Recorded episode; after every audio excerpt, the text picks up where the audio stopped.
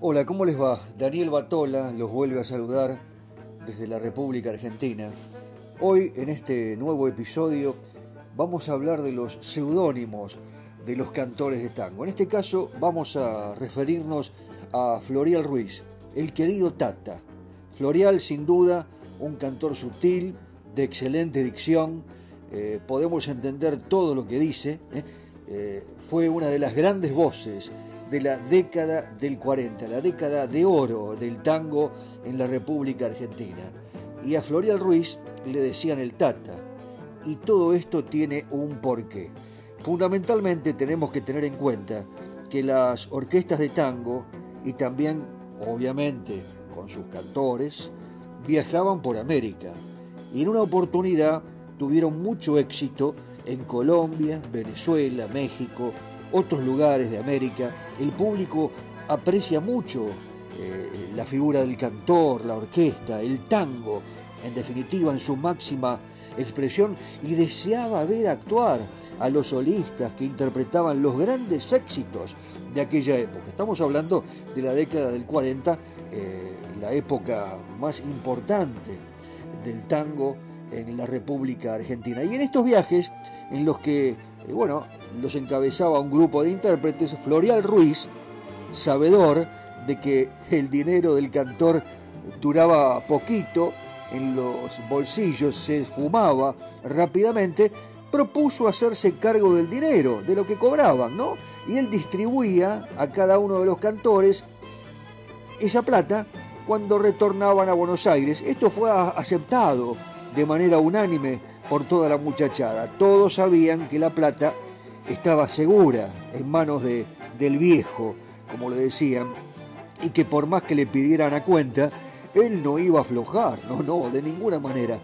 Quería que cada uno retornara con dinero para su familia. Fíjate vos, ¿no?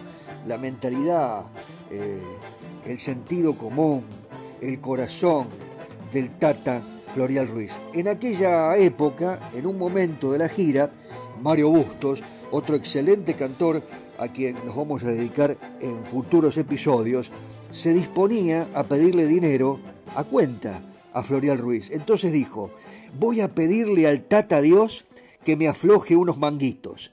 Esta ocurrencia fue muy festejada, bueno, y quedó perpetuada en el tiempo. Cariñosamente lo bautizaron el Tata, y él que era un hombre borachón, de una, eh, bueno, vasta experiencia por su edad, era casi así como un poquito el papá de cada uno de ellos. Y le gustó realmente este apodo, el Tata Florial Ruiz. Hoy lo vamos a escuchar en un tango de Virgilio Expósito y Homero Mansi.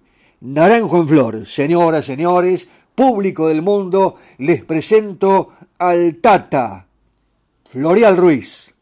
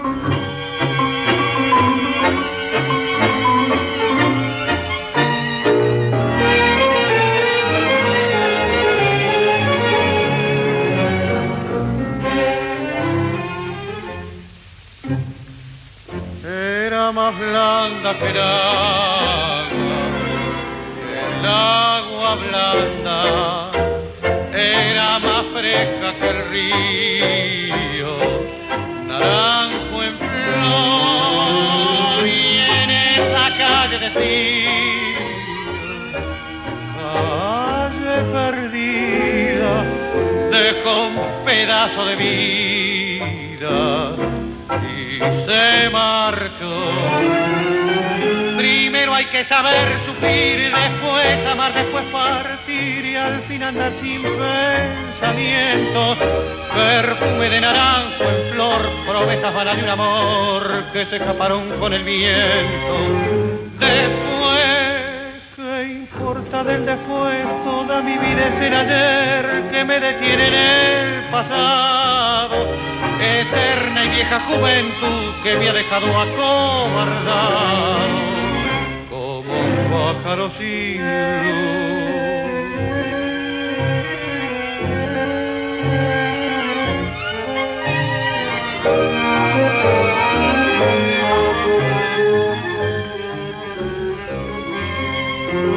Después, ¿qué importa del después? Toda mi vida es el ayer que me detiene en el pasado eterna y vieja juventud que me ha dejado acobardado como un pájaro sin ¿Qué tal? ¿Les gustó? Hoy conocimos el seudónimo del Tata. ¿Por qué le decían Tata a Florial Ruiz? En futuros encuentros vamos a saber por qué, por ejemplo, le decían el ruiseñor de las calles porteñas a Angelito Vargas o a Julio Sosa, el varón del tango. Un gusto estar con ustedes desde Argentina. Eh, si quieren comunicarme algo, lo pueden hacer. Les paso mi tweet. Eh, arroba Dani con Y, Batola, B larga, doble T, doble L. Arroba Dani Batola y mi celu para que me manden un WhatsApp 11 44 12 50 72. Muchísimas gracias, un gran gusto acompañarlos desde la República Argentina para el mundo. Les habló Daniel Batola. Hasta el próximo episodio.